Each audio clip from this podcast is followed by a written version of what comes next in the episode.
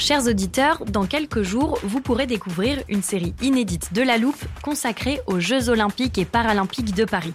À trois mois de la cérémonie d'ouverture, on s'est demandé comment réussir ces JO. Les transports sont-ils prêts à affronter les milliers de touristes? Le dispositif de sécurité est-il suffisant? L'enthousiasme sera-t-il finalement au rendez-vous? Pour répondre, on plonge durant cinq épisodes dans les archives des éditions précédentes, accompagnés des journalistes de l'Express. C'est à retrouver à partir du 13 mai sur toutes les plateformes d'écoute. I'm Sandra, and I'm just the professional your small business was looking for. But you didn't hire me because you didn't use LinkedIn jobs. LinkedIn has professionals you can't find anywhere else, including those who aren't actively looking for a new job but might be open to the perfect role, like me. In a given month, over 70% of LinkedIn users don't visit other leading job sites. So if you're not looking on LinkedIn, you'll miss out on great candidates like Sandra. Start hiring professionals like a professional. Post your free job on linkedin.com/people today.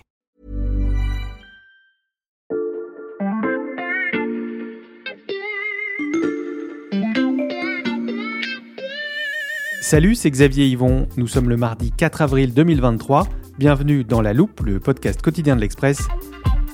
Allez, venez, on va écouter l'info de plus près. Actualité oblige, je vais commencer cet épisode en vous parlant de la mobilisation contre la réforme des retraites, mais celle de 1995. Nous sommes au mois de décembre, les syndicats soutenus par de nombreux Français s'opposent à la réforme d'Alain Juppé. Depuis déjà deux semaines, tous les services publics sont à l'arrêt et notamment les transports totalement paralysés. À Paris, on croise régulièrement des autostoppeurs, des salariés qui parcourent la capitale à pied pour aller au travail, et chaque jour, ce sont des centaines de kilomètres de bouchons qui s'accumulent sur le périphérique et en banlieue. Ces scènes, on imaginait déjà les revoir au début du mouvement de ces derniers mois, et pourtant, On n'y est pas du tout. Les transports ne sont pas bloqués. Bien sûr, il y a des perturbations, mais le pays continue de vivre sa vie économique. Vous venez d'entendre Étienne Girard, le chef du service Société de l'Express. C'était dans un épisode de la semaine dernière dans lequel il nous expliquait qu'il manquait un élément essentiel pour faire plier le gouvernement, le blocage économique. Il n'y a donc pas eu de paralysie dans les transports d'Île-de-France, pas d'embrasement chez les cheminots parisiens, alors que le climat social à la RATP était explosif, et tout ça, c'est en partie grâce à un homme, Jean Castex. Arrivé il y a quatre mois à la tête de la régie des transports parisiens, l'ancien Premier ministre a tout fait pour ramener la paix sociale. Ce calme à la RATP en pleine réforme des retraites, c'est le symbole de la technique de l'ancien élu local, un PDG aux antipodes de ses prédécesseurs, dont une certaine Elisabeth Borne. Dans cet épisode, on passe donc à la loupe la méthode Castex qui séduit tous ses employés, mais pourrait être mise à l'épreuve alors que les JO de Paris se rapprochent.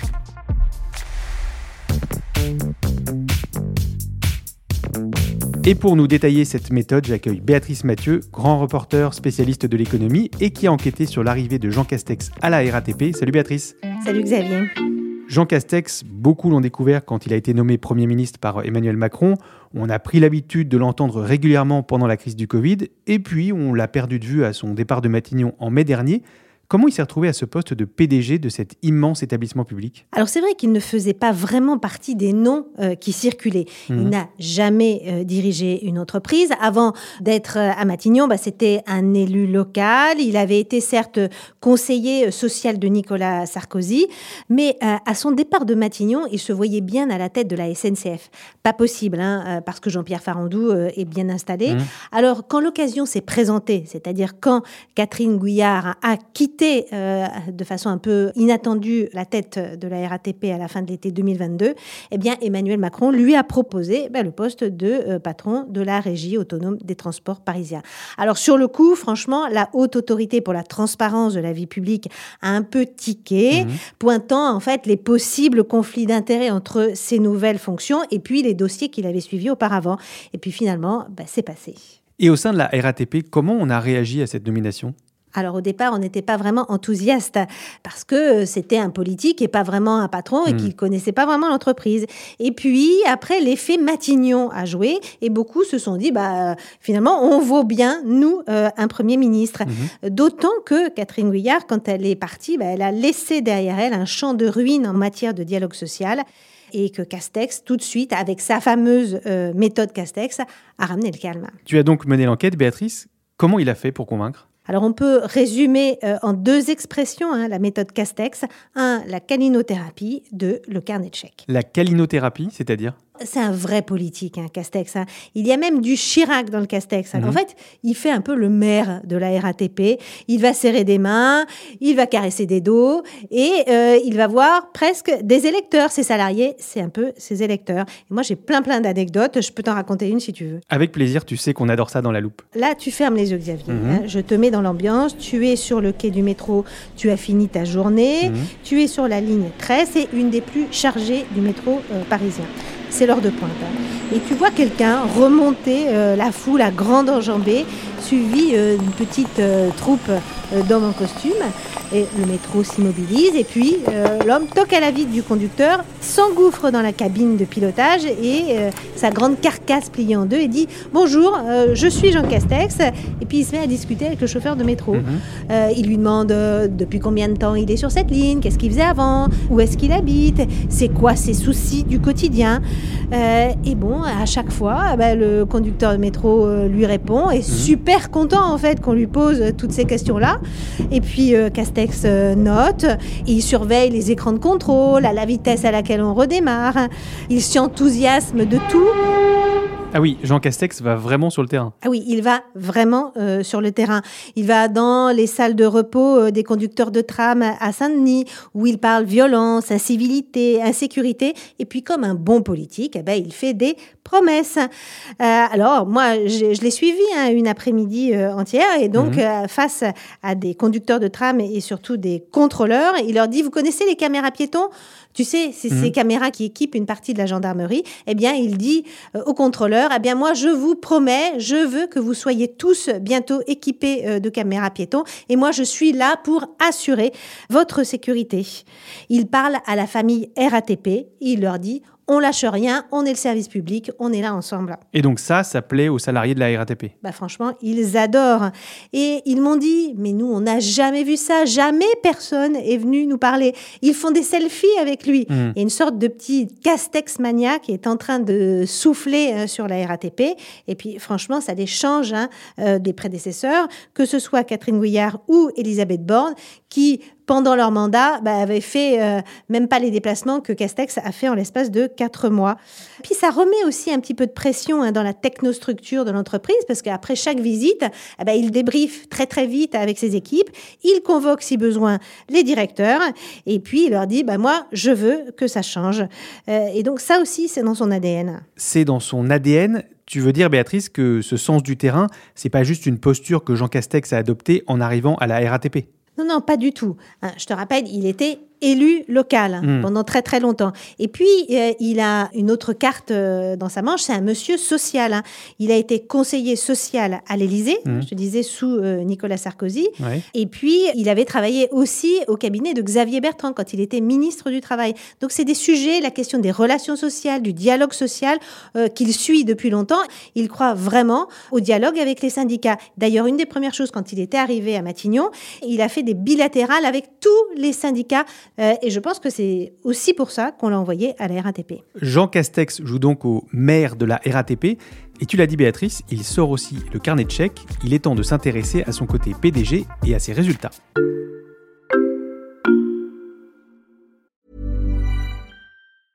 It's that time of the year. Your vacation is coming up. You can already hear the beach waves, feel the warm breeze, relax and think about work. You really, really want it all to work out while you're away. Monday.com gives you and the team that peace of mind. When all work is on one platform and everyone's in sync, things just flow wherever you are. Tap the banner to go to Monday.com.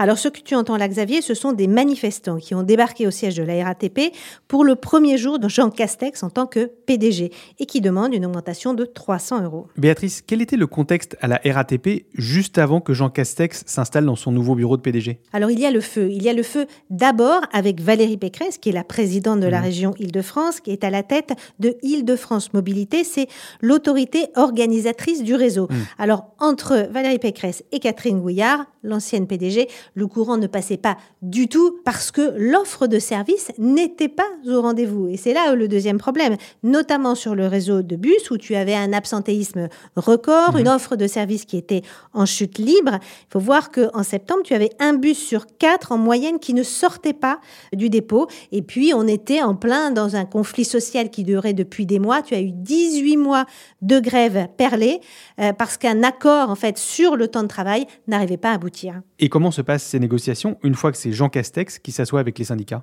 eh ben, je te dis, hein, 18 mois de négociations pour des augmentations de salaire avec Catherine Gouillard, avec Jean Castex, un mois.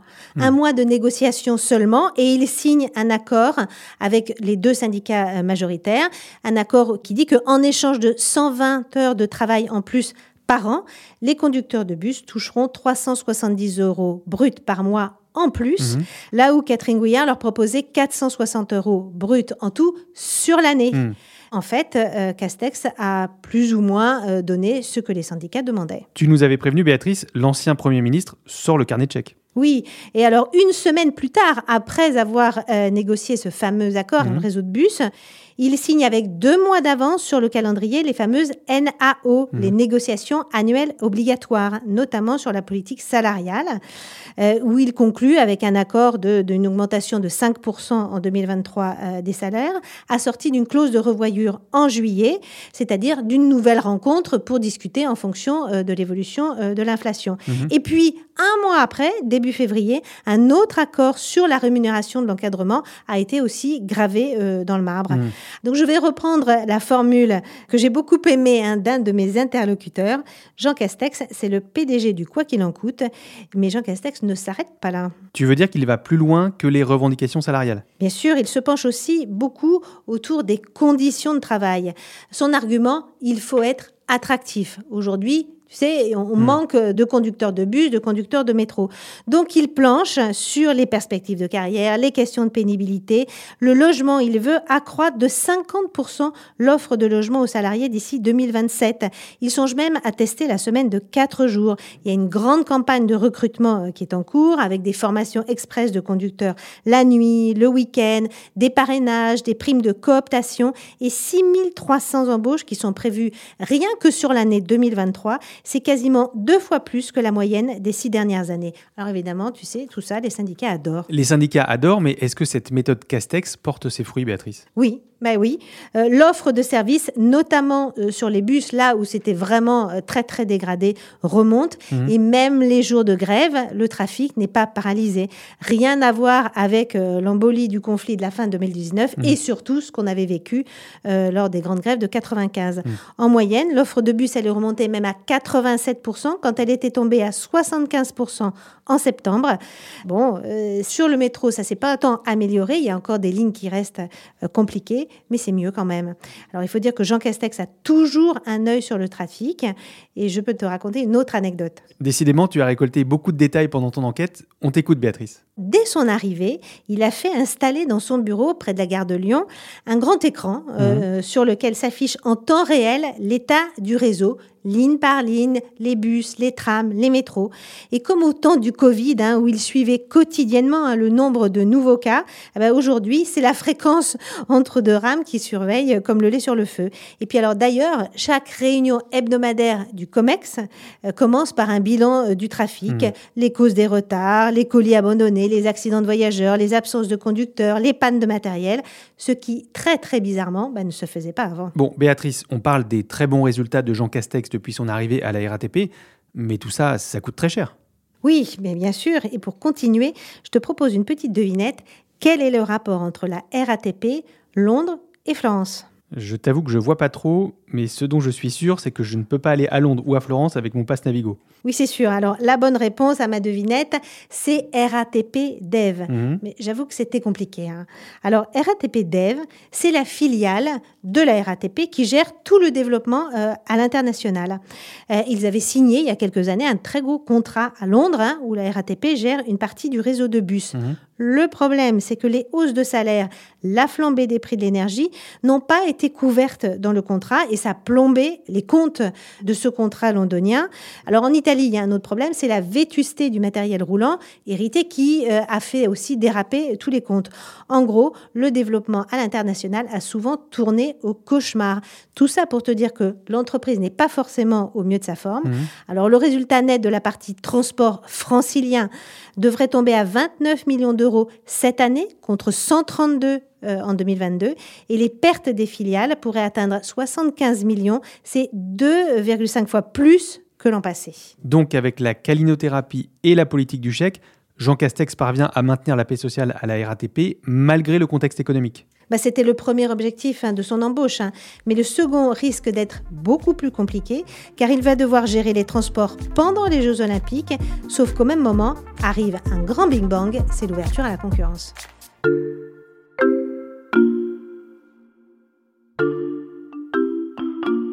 Béatrice, avant qu'on poursuive, je pense qu'il est utile que tu nous rappelles ce qu'est l'ouverture à la concurrence et je pense même qu'on peut glisser la définition dans notre armoire. Alors bien sûr, alors l'ouverture à la concurrence, c'est quand tu as un monopole, un monopole de service, euh, eh à un moment, notamment sous la pression de la Commission euh, européenne, eh bien tu dois l'ouvrir à des opérateurs privés. Alors pourquoi euh, on fait ça? Bah, Parce que les monopoles sont souvent vus comme un frein à la croissance économique et un obstacle à la baisse des prix. Alors par exemple, hein, des opérateurs privés peuvent dans le cas du transport, hein, opérer des lignes de train, euh, mais aussi demain des lignes de bus et de métro, là où, par le passé, la SNCF ou la RATP avaient le monopole. Merci Béatrice, je ferme l'armoire et on peut poursuivre. Donc cette ouverture à la concurrence va s'appliquer à la RATP. Oui, et en fait, c'est prévu depuis 15 ans. On sait qu'il y a une date, là, le 31 décembre 2024. Tout le réseau de bus, et là je parle bien seulement du bus, doit théoriquement être ouvert à la concurrence. La région Île-de-France a découpé le réseau en 12 lots et les appels d'offres, en fait, ont déjà euh, été faits et des opérateurs privés comme Transdev, Keolis, mais aussi la RATP ont répondu à ces appels d'offres. Tu as dit théoriquement, ça veut dire qu'il y a des risques que ça ne se fasse pas? Bah oui, parce qu'il y a pas mal d'obstacles dans cette histoire. D'abord parce que la RATP n'a pas envie, d'une part, de perdre son monopole, et les syndicats agitent déjà le chiffon rouge en disant on fonce droit dans le mur, on n'y est pas. Et pourquoi on n'y est pas? Parce que ce qu'ils appellent le sac à dos social, c'est-à-dire la certitude qu'ils vont garder leurs avantages, leur salaire, leurs vacances, euh, leur système de RTT, etc. euh, bah, tout ça n'est pas vraiment euh, gravé dans le marbre et surtout ils ne savent pas euh, qui va euh, reprendre une partie des, des activités. Quand ils sont sur telle ligne, bah, ils ne savent pas si c'est Keolis ou la RATP qui va rester ou Transdev. Donc on ne sait pas combien de gens de la RATP vont être concernés par euh, ce changement de statut et vont partir dans le privé. Et quel est le rapport avec les JO de Paris? Eh bien, parce que les 15 000 salariés qui sont aujourd'hui concernés et qui sont sur le réseau de bus le seront 15 jours. 15 jours seulement avant euh, l'ouverture des Jeux Olympiques. Et ça, ça fait paniquer tout le monde. Du coup, à la RATP, euh, il y a une petite musique qui est en train euh, d'être chantée et relayée par une partie des députés de la gauche, mais aussi certains députés Renaissance qui disent on n'est pas prêt, il faut décaler, finalement ça fait 15 ans qu'on attend, c'est pas très grave, on peut enjamber les JO. Alors à la région, Valérie Pécresse n'entend absolument pas cette chanson, elle s'arc-boute sur son planning. Et puis alors au ministère des Transports, hein, Clément Beaune, lui, euh, il ouvre le parapluie, hein, il dit, après tout, je suis ouvert à un report du calendrier, mais à la région de nous dire la situation et les risques. Et puis alors les concurrents Transdev, Keolis et les autres qui ont déjà euh, répondu aux appels d'offres, elles disent, mais attendez, si les appels d'offres tombent parce que et il faut euh, reporter, nous, on demande à être dénommagés, ce qui est prévu dans les contrats. Et la région nous dit, bah, ça, c'est un risque financier à 10 millions d'euros. Donc tu vois que c'est un gros pataquès et la, crainte de tout le monde, c'est que ça vienne perturber les Jeux Olympiques. Parce que si ce qui est proposé aux salariés de la RATP ne leur plaît pas, ils pourraient se servir des JO pour se faire entendre. Bah, c'est la menace, hmm. évidemment. Et tu imagines une grève massive dans les transports parisiens avec des centaines de milliers de touristes en carafe et dans l'incapacité de rejoindre le lieu des épreuves. Ça serait un cauchemar euh, et l'image serait terrible. Euh, parce qu'on sait que parallèlement, c'est une organisation pas facile du tout, hmm. parce que les JO, ça tombe l'été. Or, l'été, on a une offre réduite de transport. Et donc, il va falloir en plus négocier avec les syndicats pour que ben, on ait une offre qui soit même supérieure à la normale, que les gens ne prennent pas leurs vacances durant euh, le juillet et août 2024. Et dans tout ça, quelle est la position de Jean Castex? Ben, Évidemment, il veut ménager les syndicats et il nous a dit le respect de la loi n'interdit pas la souplesse. Hmm. Mais cette co-gestion, cette gestion de préfet, comme on m'a dit pendant mon enquête, ne plaît pas à tout le monde. Pourquoi? Bah, parce que la co-gestion, euh, ça marche pas trop hein, dans une entreprise qui a vécu comme je te l'ai dit, mm. pendant euh, bah, tout le temps, hein, dans une situation de monopole, avec des lourdeurs euh, internes. Euh, et ça empêche un peu toute forme d'initiative, parce que l'entreprise, elle doit quand même changer, elle doit faire différemment, elle doit réfléchir différemment. Et, donc, Castex, pour faire changer l'entreprise, bah, il doit accepter une forme de radicalité et donc de désamour. Donc, on peut dire que pour l'instant, l'ex-locataire de Matignon a fait le plus facile, c'était éteindre l'incendie à coût de millions d'euros, mhm. et tant pis pour les comptes de la boîte. Mais il a face à lui un chantier qui pourrait bien lui exploser euh, à la figure.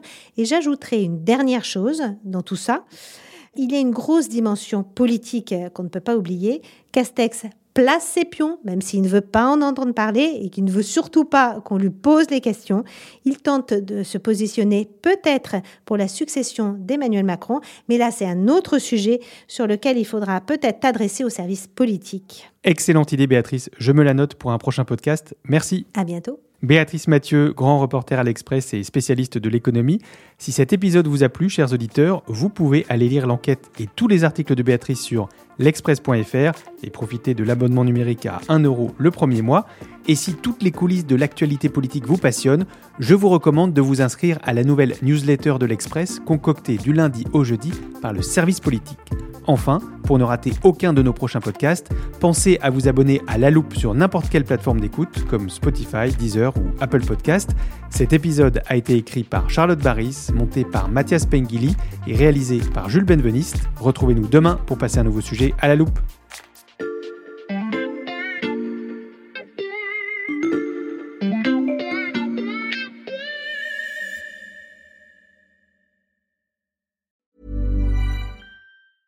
Small details are big surfaces. Tight corners are odd shapes. Flat, rounded, textured, or tall. Whatever your next project, there's a spray paint pattern that's just right. Because Rust new Custom Spray 5 in 1 gives you control with five different spray patterns. So you can tackle nooks, crannies, edges, and curves without worrying about drips, runs, uneven coverage, or anything else. Custom Spray 5 in 1 only from Rust-Oleum